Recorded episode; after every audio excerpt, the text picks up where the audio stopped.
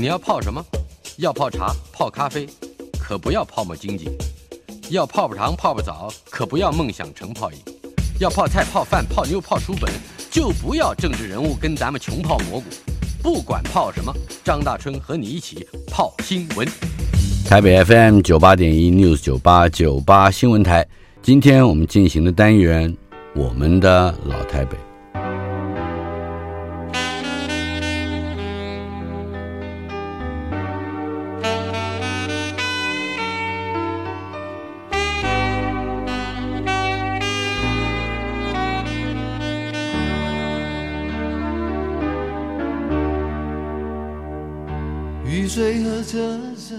我的老台北没有一个固定的时间坐标，它在我们始终无法全然忘掉的往事里。而我们的老台北这个单元今天来到了第八十一集，邀请到的是光影诗人、电影的摄影大师、金马执委会的主席李屏宾。宾哥上个礼拜陪伴我们谈到了他的，应该是一个应该第一本自传了，叫做。光带我走向远方，出版单位是平安文化。在这个礼拜，斌哥又回到了我们的节目现场。呃，我们今天来谈一谈他嗯生活中的老台北。我很难说呃我们要从哪一年谈起，是但是你小学四年级来到了从凤山来到了台北，呃，而且进入了我们上个礼拜已经提到了。这木栅马明潭的那烈士遗族学校教养院，嗯，呃，可以大致上描述一下你刚开始进入这个台北的时候的那个感觉以及回忆嘛？是，其实。那时候太小嘛哈，所以我进入台北，我觉得是被孤立的感觉哈。嗯哼，就因为离家太远了。是，哎，家里面还有四个孩子。是，因为这个教养院，它是一个家庭只能收一个。是，是他是那个时候他的能力跟他的范围就是一个，但后来他们就是看情况了。嗯哼，啊，几年之后就改了这个这个。是，嗯，你一个孩子，那另外不是其他四个，你心里的感受是，嗯，还蛮高兴的，离开家可以玩一玩。还是还是有，其实我还是不想离家嘛，但是因为从小看妈妈这个那么辛苦啊，而且所以已经有有意识到有对有感觉，而且我在家里都找麻烦嘛，嗯。啊，所以所以干脆干脆到外面去找麻烦就好。了，嗯哼，所以算是我自愿去的，因为我妈妈也不好决定谁去嘛，哦，啊，哎，可是当时一下融入一个大家一起的这个这个生活，团体生活。而且呃都是陌生人，是，还记得一比如说想家吗？或者还有哪一些？当然是非常非常想家的，就是常常我觉得小时候应该会常常一个人独自的在棉被里面哭或什么啊，这就是现在想不起来了，但是一一一定，嗯哼，因为我记得那时候我想我妈妈看不到嘛，也没有带照片，甚至于那时候也不懂这些嘛，是，然后自己就画了一个妈妈的样子。啊哈。哎，好像也画了你自己，是给妈妈写的信里面，是不是？对对，有一次写信了。嗯哼，呃，我记得上个礼拜你还提到了你从木栅走到火车站之后，买了月票，买了这个月台票进去，再逃票回家，是这样的经历。呃，可是这个过程很，因为我想时间也过得很快，就之后呢，离开教养院又是什么样的一个情景？离开以后，就是我在金融读书嘛，开始也是住在学校，嗯、也是在宿舍，那就是海进入海事学校。对，就是那时候在学校，就是也是打橄榄球啊，英式的，嗯，所以都是坏学生才打橄榄球嘛，因为橄榄球就是常会打架的一个活动。嗯，你你反正不怕打架？呃，因为只有这个娱乐，好像。对。好像常常在火车上就打起来了，是吧？对，我们那个时候就是常常因为这个学校的学生就很强悍，那也很臭嘛，嗯、所以常常有几几个不同的学校同样要搭火车的，是就会互相互相推挤，有时候都把人推下火车的。哎，可那个时候你台北你还是住在教养院里？没有，那时候我。在基隆就没有了，因为我后来闹事，我妈妈来台北找我嘛。对，是被教养院请来台北找我，然后隔了几年，她就搬到台北来。嗯哼，妈妈就搬到台北，对对，就把全家搬到台北，嗯哼，所以我们家迁移到台北，我算也有功劳吧？啊，是，那时候你就可以每天带便当上学，没有，就住校两个月嘛，嗯啊，之后就是带便当嘛，但是基本上我不我不带啊，就是带根瓢羹就可以了 啊，到到其他的地方去混 啊。那有时候会中午买一个那个火烧，它叫反攻大陆饼啊，盖一个反攻大陆，是是。有时候就这样的，我们也叫杠子头。杠头对，是杠头。呃，整个的省立基隆海专毕业之后，好像你接着就当兵了。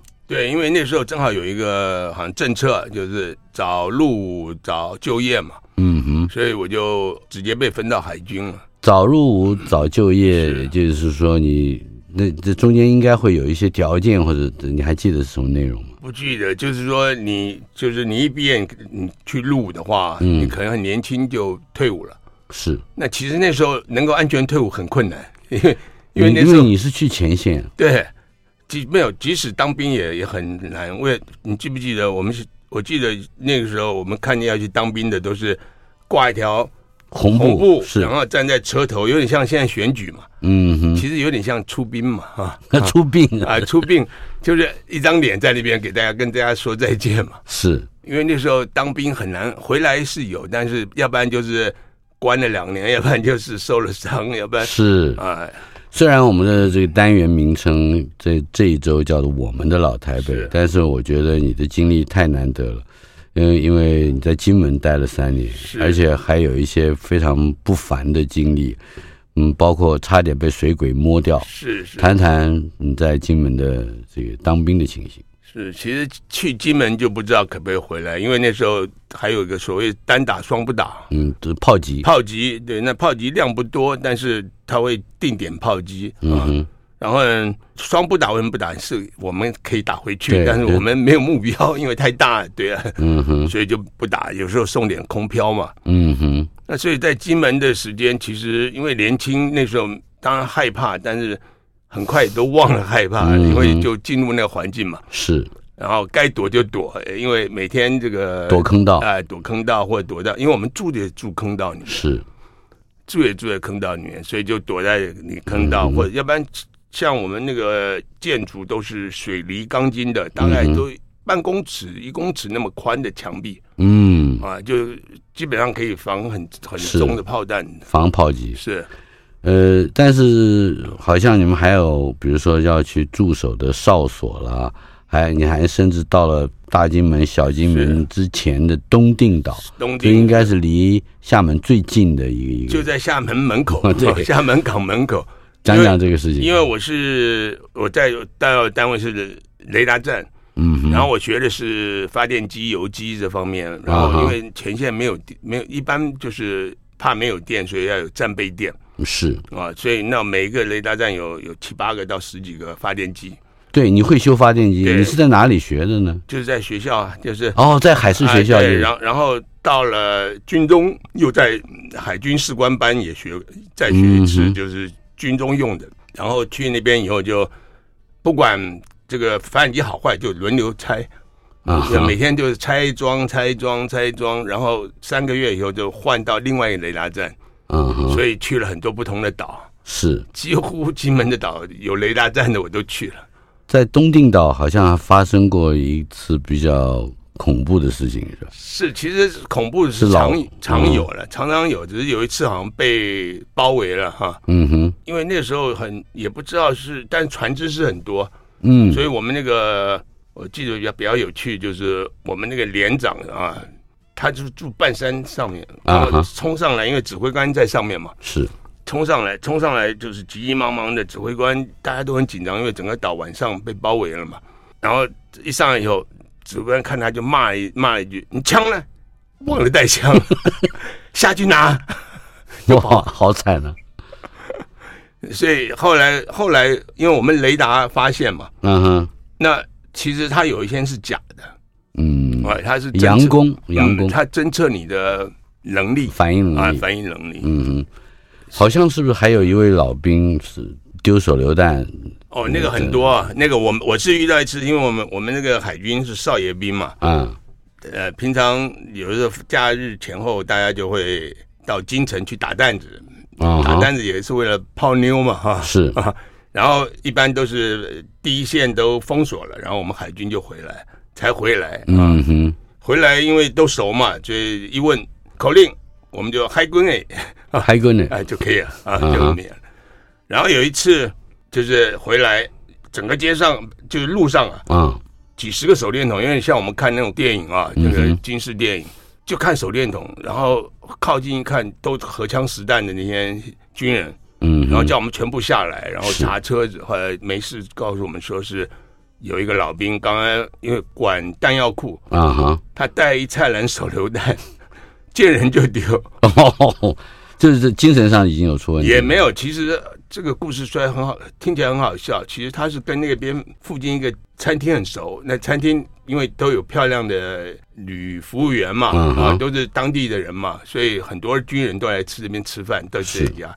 他跟他们很熟，有天就因为军中有那种拐拐嘛，他就打电话到他们那个村子里面说，他要几个十个水饺，怎么叫人家送过去？嗯哼，人家就没送，他就生气了，哎，生气了，就是很小事情，他只是在试探，哎，你们现在对我是不是不一样啊？然后就好好像先到这个餐厅丢了两三个，哎呦，炸伤很多人，然后就跑嘛。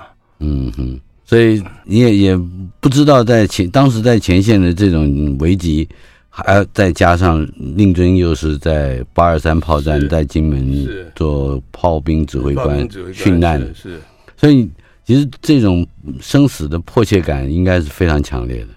当然是有点，因为那时候我爸爸有些老部队还在那边，嗯，后来呃知道嘛，才知道，就是去金门基本上其实就。所谓的就是想回不去，低拎的半条命，对，拎着半条命。有一次我们也是晚上在小金门的时候出去鬼混，回来，然后那个陆军就说口令，我们说海军哎，他就开枪了，嘣嘣嘣，因为新兵 不知道你们 不知道有这么一号人物。呃，退伍之后也短暂的当过推销员，还有做过水泥工，是不是？谈谈那样打工的经验。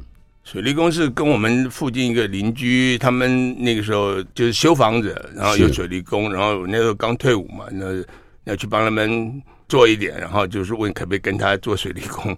哦，所以原因为没有没有展望，没有前途，所以只是开始就能能做什么做什么。对，就先第一个就是做水利工做了一阵子，嗯哼，然后后来看到有真这种。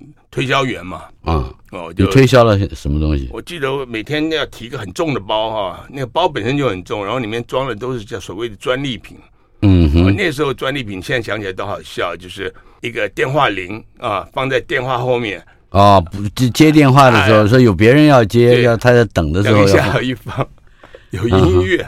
嗯、哦，这个这个是发明专利啊。对，那个时候是专利，然后。很多小东西，比方那时候还有那种就是洗丝袜在那个洗衣机里面一个、uh. 一个一个这个袋子嘛，小袋子，现在普遍嘛，那时候也是专利品。洗衣服的专用的这种洗丝袜的，就是袜子啊，uh. 薄的东西，就类似这种，然后要一家一家去敲门哈，那个时候很痛苦，因为百分之八十九十是被回拒的嘛。嗯哼、uh，huh. 卖成功过什么样的？哦、卖的还不错，卖卖的还不错，就是。当时那个利润很少嘛，因为就是推销员嘛，然后那个时候很好像很流行推销员，大家人家敲门、嗯、是，然后有时候会碰到好的客人，会多买一点啊。嗯哼，那后来正好碰到中影技术班招生嘛，是，所以那一看就是我一年轻时候一直想找的一个工作。你从小爱看电影，是。这个事情，上礼拜稍稍微说了说。但是中影的技术人员训练班，你当时对自己的期待会是什么？因为它有很很多种不同的技术人员。是，是，其实因为我们都是不懂这件事嘛，啊、嗯，所以最早只是想说可不可以留下来工作。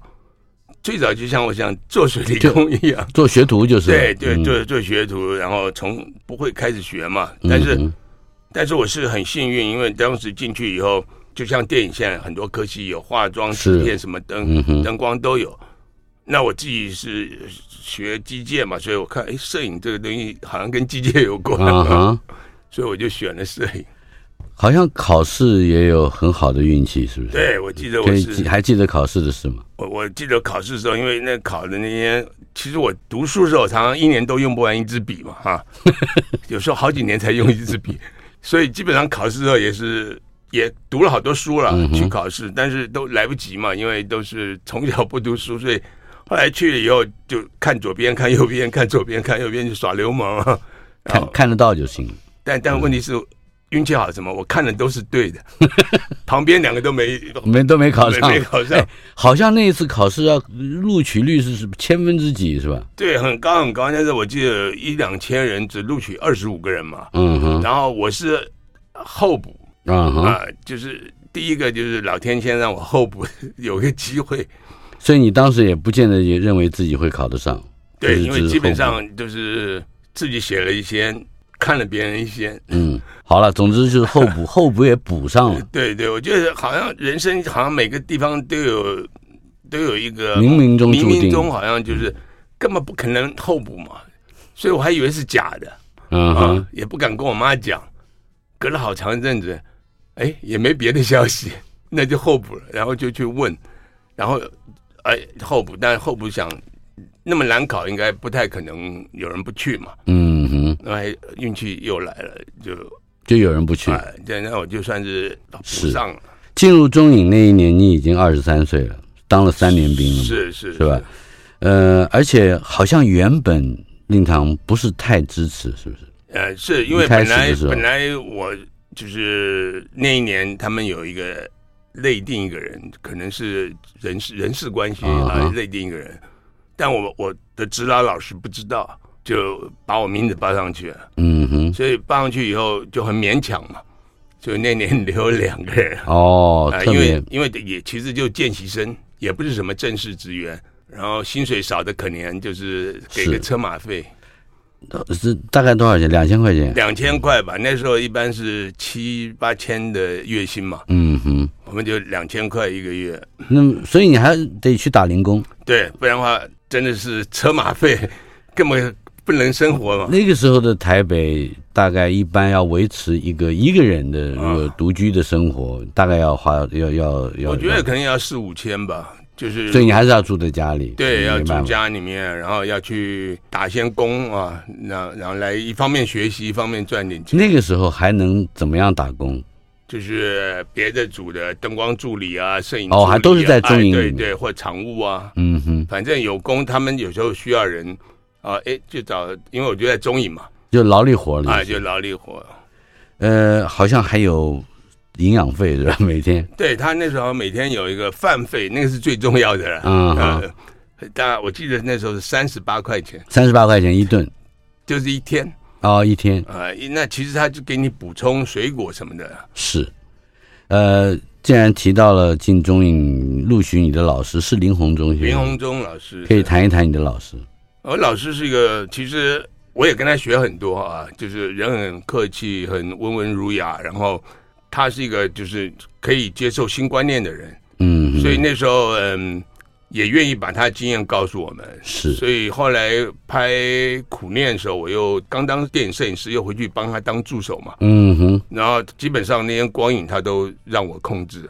是在刚才提到的苦力活，以及呃，在当类似学徒的这样的练习生的生涯里面，你还参与了《剪桥英烈传》这部电影，是，就刚入行的时候是。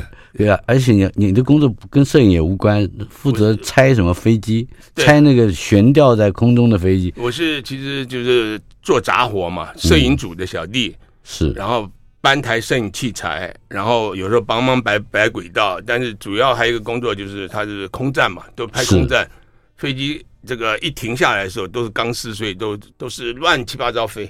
就是每一架飞机飞不停的地方，你要把它停下来。我是停飞机的，我我不太懂，书里面也提到了这一点啊。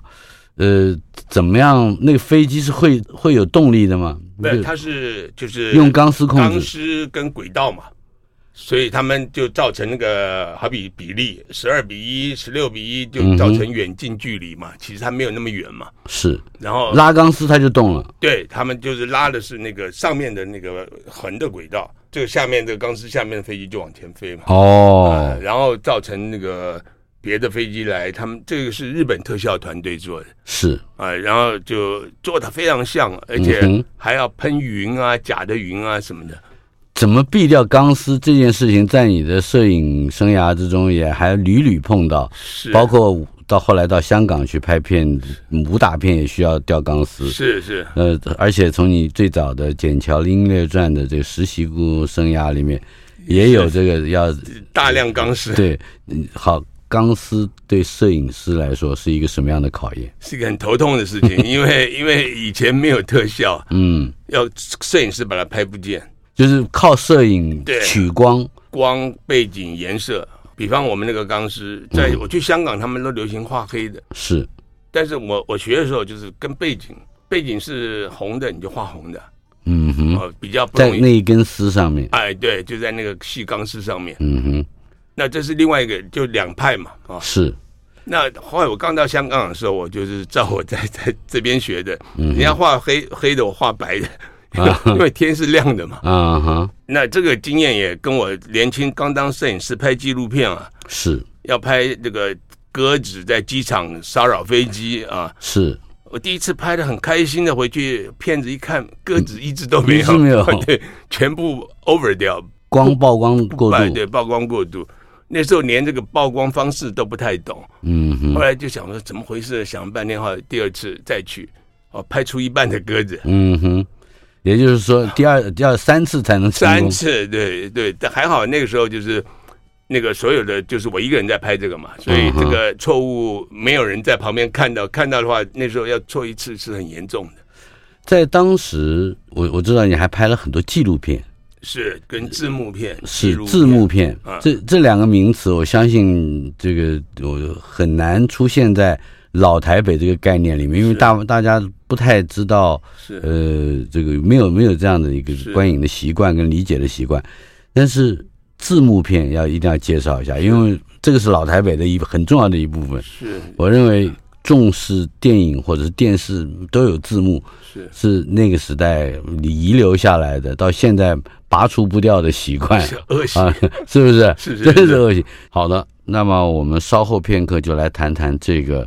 很奇特的习惯，一定要看字幕吗？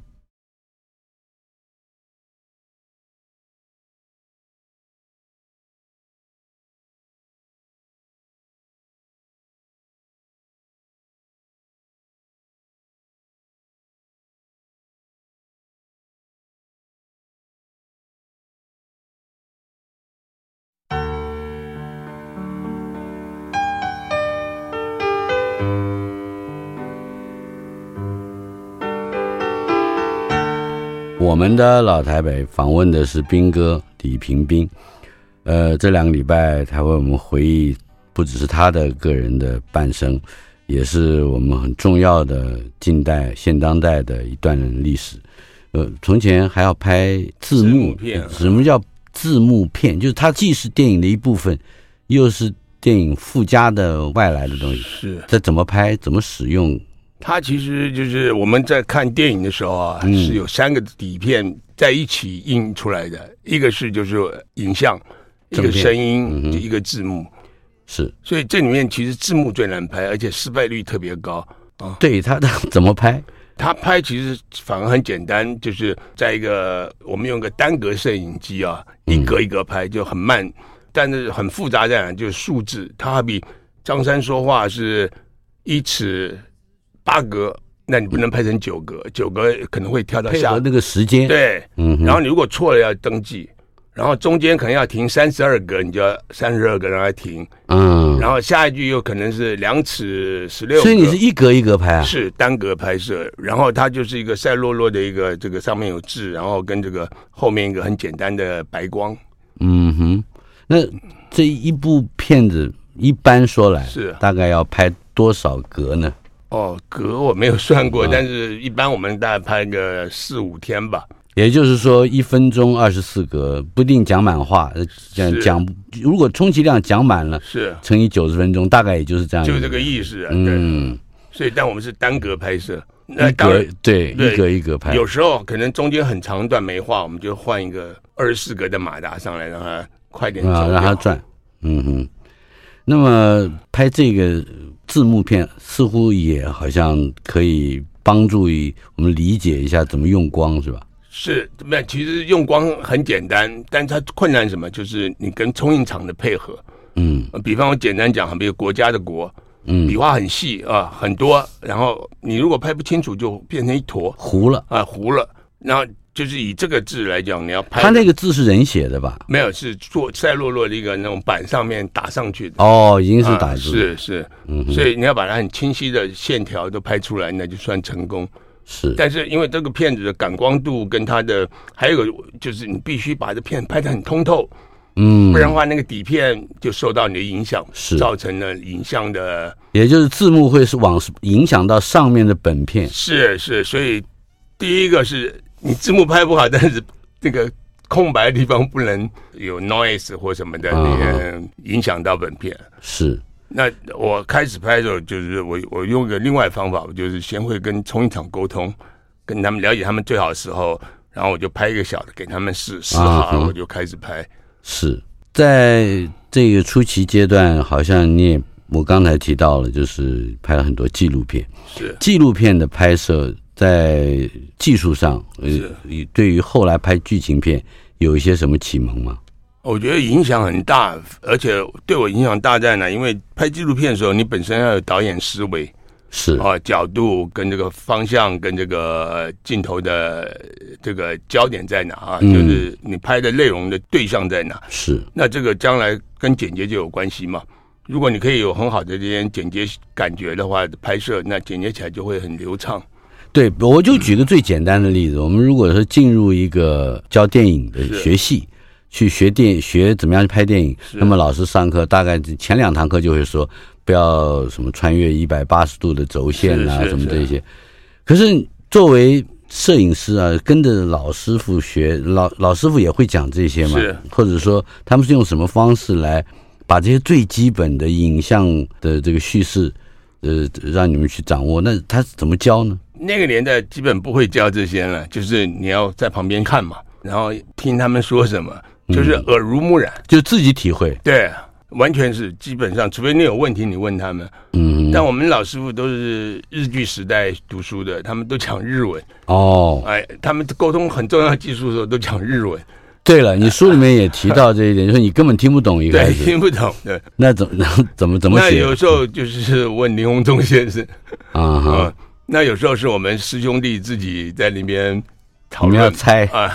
如果说已经进入到了中影是在养成过程了啊，那你对于电影的观感或者是电影的实作是和之前溜出去看电影有什么样重大的差别？当然，第一个很兴奋，就是接触了好多不同的电影产生的原因嘛，啊，过程一下子知道了。然后自己小时候的那个问号也解决了哈，那些人怎么会在那个 布上面？那个很愚蠢而且很很简单的疑惑，就是你也知道那个过程，然后越来越清楚里面有多少技术的东西在里面。有就其实他你每次看到一个影像的时候是非常困难的，这个产生是非常就是经过很多设计啊、想法跟经验的累积。那所以那时候开始就觉得，怎么样我可以做一个摄影师啊？嗯哼。后来我们师兄弟常说，哎，其实不难呢，因为就是那时候看起来就是推拉攀啊，嗯哼，推拉攀摇，攀摇，人都在画面，嗯哼，然后焦点清楚，曝光正常。哎，等一下，焦点清楚，曝光正常，加上了推拉攀就不，人都在画面。对，在人的画面，怎么去？光是对焦这件事情，我我知道你书里面非常精彩的，把怎么样去当一个对焦，这个就叫做对焦员是吧？是是跟焦员啊，跟焦员，他的这个工作解释的非常细腻。可是我想，我们的朋友的听众朋友大概也非常想知道，长进的摄影师在。运动镜头的时候，还有一个人跟在旁边，是动那个焦距，是而且不能影响你的攀动。对，这个是这个要怎么做？就是你，而且常常跟焦员的姿势是要跟着机器高低嘛。嗯，所以有时候你是趴在地上，有时候你是跪在地上，嗯、有时候你是弯个腰，蹲个马步在那边跟焦。其实各种困难角度你要先先应付，然后你还要用余光去看那个演员走动跟机器的移动，大概是，所以他那要很丰富的这个训练好自己的目测能力，还有就是你要怎么去判断那个距离感，那个就是时间跟经验。有一个细节很有趣，你已经当了摄影师了，但是你手下有一个应该是第一助理，是是，他据说是台湾跟交往，交往啊，焦王，台湾交往，就是很会跟交，是。你跟他变是吧？是是是，就是是啊，读书营是没有，因为其实我在现场有时候，我们有时候在等待，我就会想训练其他人练习跟焦，嗯哼，因为这样你才能跳阶嘛。是啊，从二柱到大柱，不然的话不是说有机会你就可以做。嗯哼，那所以我就常常会不光是跟他，我就会跟整个摄影组说，大家来看一下这个距离多少。嗯哼，大家都不知道。是，然后大家就每个人都有自己心里面的距离，然后几乎十赌我九赢吧。对，就是任何一个到任何一个地方，你的眼睛跟任何一个对象，你都可以在在就。立刻判断，这是就是已经那时候养成这种习惯嘛，因为你要做这个工作，你必须就是是你的技术活里面很重要的。嗯，因为一个画面那时候是觉得如果没有焦点就，就这个画面就不成立嘛。是，但是后来我当摄影师很多年之后，我知道焦点在心里面就好了。嗯哼，就是是有的时候书里面也提到这失焦也是一种美嘛。是，不过。这个跟焦这件事情，我不知道该怎么去，就是在生活里面随时都要练习的去猜测一个距离，然后拿尺去比。是，对，是是，所以我我们大部分在工作中嘛，比方我们到你这个房间，嗯，这个录音间，对，一看啊，这个直径跟横径是多少啊？大概先预测一下，然后中间多少就知道。嗯，所以你坐在中间，离中间一尺，这个中间是四尺半，那你大概在五尺半到六尺。嗯哼。大概就有一个基本的数字就出来了。是，那时间久了，你你的那个判断能力就很强。嗯哼，除了这个跟焦要跟得准，是。在你的书里面还特别提到了一点，这个可能离台北稍稍远一点，但是我我是很想很有兴趣的。你跟徐静蕾拍了一部片子，是，呃，这个中间最后一场戏的最后一个镜头，正好是杀青前的最后一一一拍啊。就就在正要拍的时候，那个 Steady Camera 还是跟焦器，跟焦器坏掉了，是。怎么办？那后来那时候就第一个就想说赶快修啊，但一个晚上等了半个晚上，来了好几个部门，就是就是没办法把这个修好。那其实后来在这个是很慌张，因为我要面对这个困难嘛，因为今天杀青不了，是就一个是明天一天又会增加很多费用，嗯、而且就扫兴了嘛哈。后来我就想到一个，哎，我就讲，我就我就跟导演说，导演可以拍了。他说修好了 没修好？他说那怎么拍？我就把我的想法跟他讲，我说是回忆嘛，哈，人家就不如我们就不要那么清晰的画面。这个回忆是来自男主角他去回忆二十年前的一个小孩子，他们对面住了一个小女孩，后来一辈子跟他牵牵扯扯的一个爱情故事嘛。那所以后来我想，哎，老天送了一个镜头，嗯，你想都想不到的哈。然后我只要把焦点固定在最后那个，他看到女孩那个清楚，是女孩子是清楚的，对，因为他回忆是回忆出来了，从慢慢慢慢到清楚嘛，嗯哼。后来在没有办法情况下，导演还是拍了一个，啊，拍完以后大家都很高兴，说那个我们的跟焦王哥告诉我说，哎，修好了，机器修好了。我听了我一想，完了，我说这个那么好的镜头，这个一修好就完了，为什么？因为修好了，他会用好的，对，就会拍一个清晰的嘛，嗯哼。结果果然是如此。果然，后来我后来在见到导演的时候，我就问导演我说：“你为什么要用这个镜头？原来镜头我觉得是比较有力气，比较啊、嗯呃，比较像一个 ending 嘛，哈，嗯哼，这样一个结束。”他说：“哦，那个镜头到最后有一点点抖，其实是 我我我觉得不是大原因，就是我觉得他他还是比较嗯传统的，对，比较保守的。其实有时候风险就是好与坏之间嘛，嗯，你敢冒着风险，说不定你就。”建立了一个新的，是啊，新的不同的一个一个表现方式。嗯哼，在这样长漫长的一个整个的这个就业生涯里面，是，我很想知道，呃，有哪一些信念啊，会是让你说觉得，哎，我不会过不了这一关。是我自己写作的时候有个经验，就是反正稿纸会写完换一张。是是。呃，当然不用电用电脑的时候，也就只好就是模拟的这样的一些信信念。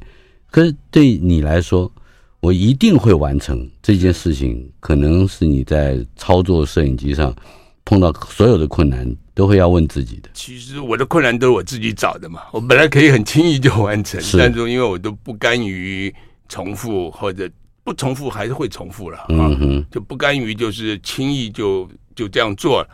就很简单一件事，拍过很多次，但我都想可不可以有个不同的方式。嗯，所以常常是自己给自己的一个难度。是，所以这个难度常常也会碰到卡住嘛，也会卡住。那有时候就会想要不要放弃，或者是要不要调整。嗯哼。那有的时候常常我觉得就是还是那个，我觉得好像什么事情都有注定，就是很多时候就是无助的时候，老天的什么光进来，什么什么那种奇迹就发生了。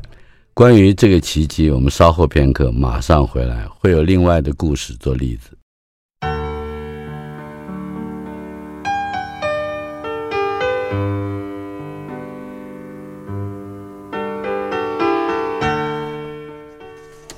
我们的老台北，今天访问的是光影诗人、金马奖执委会的主席李屏宾，也是电影的摄影大师。他的获奖记录，我如果要念的话，能念完了，我们今天的节目也就完了。呃，但是我仍然要不得不要由衷的表现我的呃这个崇拜之意。十次入围金马奖，七次获奖，这样的高命中率，这个大概比 NBA 的射手都无法比拟。而且看起来，你对于得奖这件事情处之泰然啊。非常对你来说好像云淡风轻。先告诉我，你是怎么锻炼出来这样淡定？其实也没有云淡风轻啊，因为一辈子才入围十次也不多。你还嫌少吗？十十十十多次吧，但没有多多少次。然后中奖率很高啊。是，其实有的时候得奖，其实有好多因素吧，哈，也不是我一个人多好。有时候正好那一年我的比较突出，或者是那一年。评审比较喜欢我的光影的感觉吧，我觉得好多别的。我相信评评审们一定也知道你在思考光这一个介质是是如何在电影中发挥力量。我相信明眼的评审大概都知道，所以这种努力，我想嗯还包括了很很敏敏锐的天赋啊。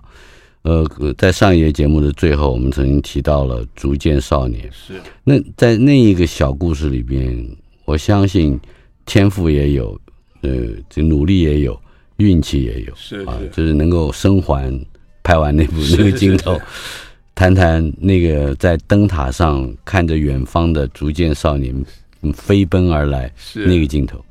所以那个镜头其实就是因为就是那个景我没有看成嘛，我就在路边走走走走，最后他们看完了，然后去拍的时候确实知道找一个角度是很困难的一个角度，就是就是在灯塔的最高的地方要拍到那个灯塔里面一个老演员在那边清洁那个灯塔的那些光照，嗯哼，然后我们的其他的少年逐渐少年大家在海边奔驰啊，嗯，带着木剑。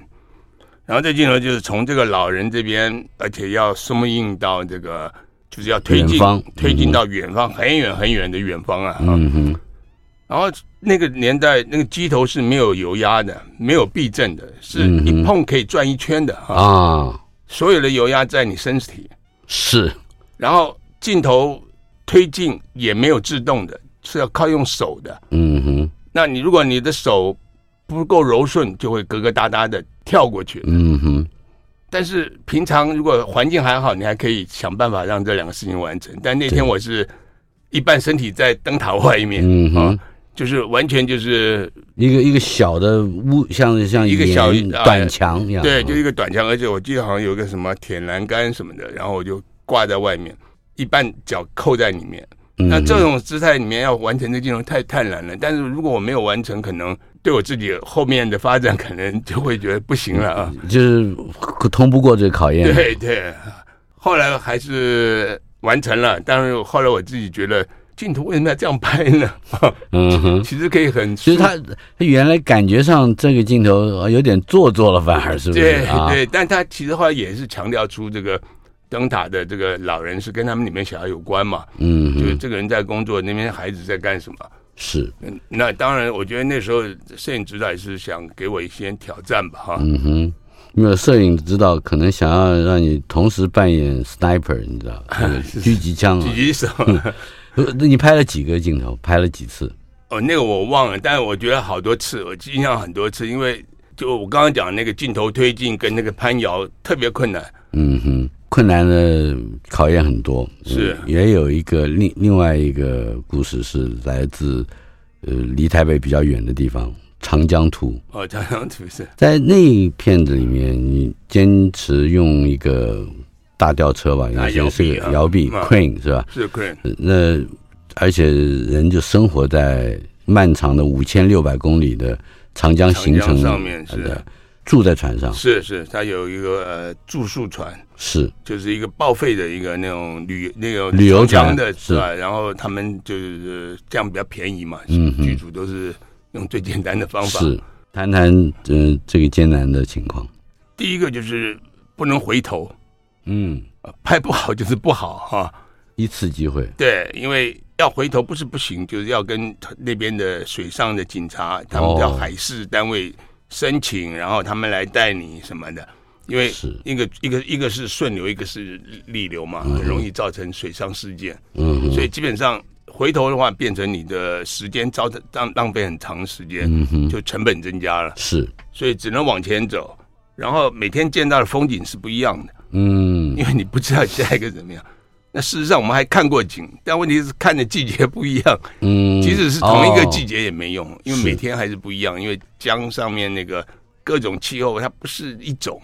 是千千万种云啊、雾啊、烟啊，跟地方、跟对、跟当天的经过的船只的量可能都有关系。嗯哼，那所以这是拍了才才意识到的，没有拍前就知道了。所以那时候想怎么办？怎么面对这些无可救的过程啊？嗯、无可迟疑的过程。嗯，那还有一个就是因为那些场景太小，你也没、嗯、没办法打灯。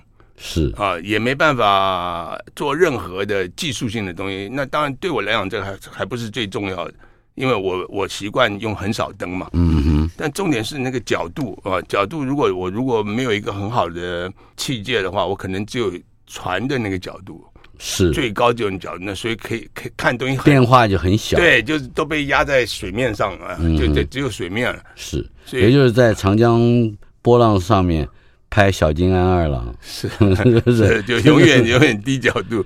后来我就掉了，跟他们要求，他们都觉得很危险，因为在船上那个大摇臂稍微重心不稳，就怕船会翻嘛。嗯哼，那我也很怕，但是我想，既然要做，就就要尝试一个可以得到不同的效果的一个方式。所以后来这个我们就叫长江第一炮啊，嗯，摇臂嘛，像个大炮一样夹在里面。在我的想象之中，在拍摄的时候也有具备相当程度的风险，风险很大的，对，因为很多大船会经过我们。其实江好像听起来没什么，但浪很大。嗯哼，但是这一种风险跟在香港拍武打片被刀砍到这差不多的吧？不太一样，一个是皮肉，一个是万一出了一点事情啊，什么人掉江里面，因为工作起来一忙一乱。设备掉进掉江里面都、嗯、都是个事情，然后最大每天忧忧心的就是那那个长江那那个大摇臂，所以每次都是很很小心、很谨慎的去进行。在整个的拍摄那么多电影的过程之中，有一个特色也跟《长江图》这个片子引起来的话题之一有关，那就是你总是抱着一个服务的态度去。拉拔年轻的导演，呃，而且无私的去去帮助他们。谈谈这个心情，跟你小时候一定有有一些联系。比如说，我我记得你还在另外的访问里面提到过，你会把便当里的菜分给同学，分分给同学，我不歧视听的，但就是我会，比方我会去偷东西给大家吃，嗯啊，啊，我会永远站在弱势。啊，这是我我从小的这个，就是后来自己很就可以不要管这件事的时候，我还是管。嗯嗯。然后我我甚至于我就会教很多那个十七八岁的小孩子的朋友，因为他们来我们剧组会站得很远嘛。啊哈。因为他没有重要工重要工作轮不到他嘛，那老站那我就是说他叫什么，然后我就请我说你们请他来，我就要帮我做一点简单事，他就很开心。嗯。然后然后就常常会在那边找事做。那我觉得他们来几个月学点技术或学点什么，总比站在那边好嘛。啊，嗯、那所以十八岁小孩叫我也叫兵哥。啊，这样你就知道为什么那个在远遥远的灯塔上插灯罩的老头是。呃，那个同一个镜头就要拍上去拍远方的逐渐少年。是是是，那那就是你的你的生活，你的个性。而且我觉得就是你非常重要的情感表现，因为我很多导演是他们找我我才能去的，是。就新导演，他们为什么找我？因为他们一定会问之前我合作过的，哎，因为这个是个老摄影师啊，应该是应该不会那么 nice 嘛，哈，不会那么善良。没想到，没想到，所以很多我合作大概四五十位新导演，嗯，都是第一部戏的。可能还不止，你可能是跟新导演合作最多的，应该应该是，我觉得这可能都都是世界世界纪录是。呃，我希望有一天，在我七十岁以后，也许啊，我我这成为一个新导演，而且能够弄有一部剧本，呃，能够请得到斌哥来替我长进。啊，太感谢了！我们这个几十年朋友，这要慎重合作一次。好，呃，我要睡睡很久才能够做到这个梦啊！啊，这个梦说不定很能实现。谢谢斌哥，谢谢。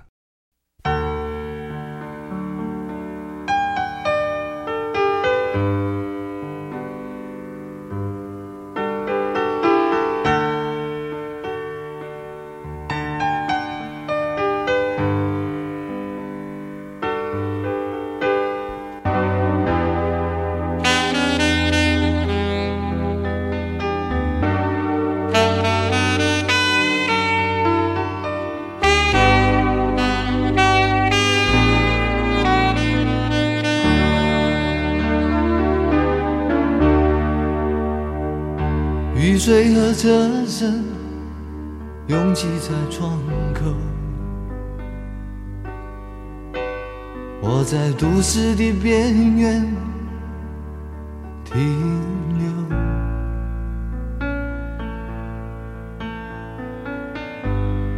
少年的往事在回忆中消失，三十岁。我的职业是自由，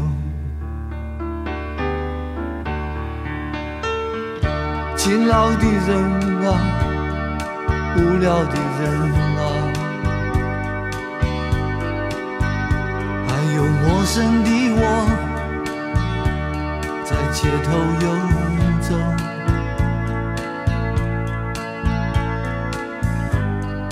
白色的墙柱。玻璃的黑幕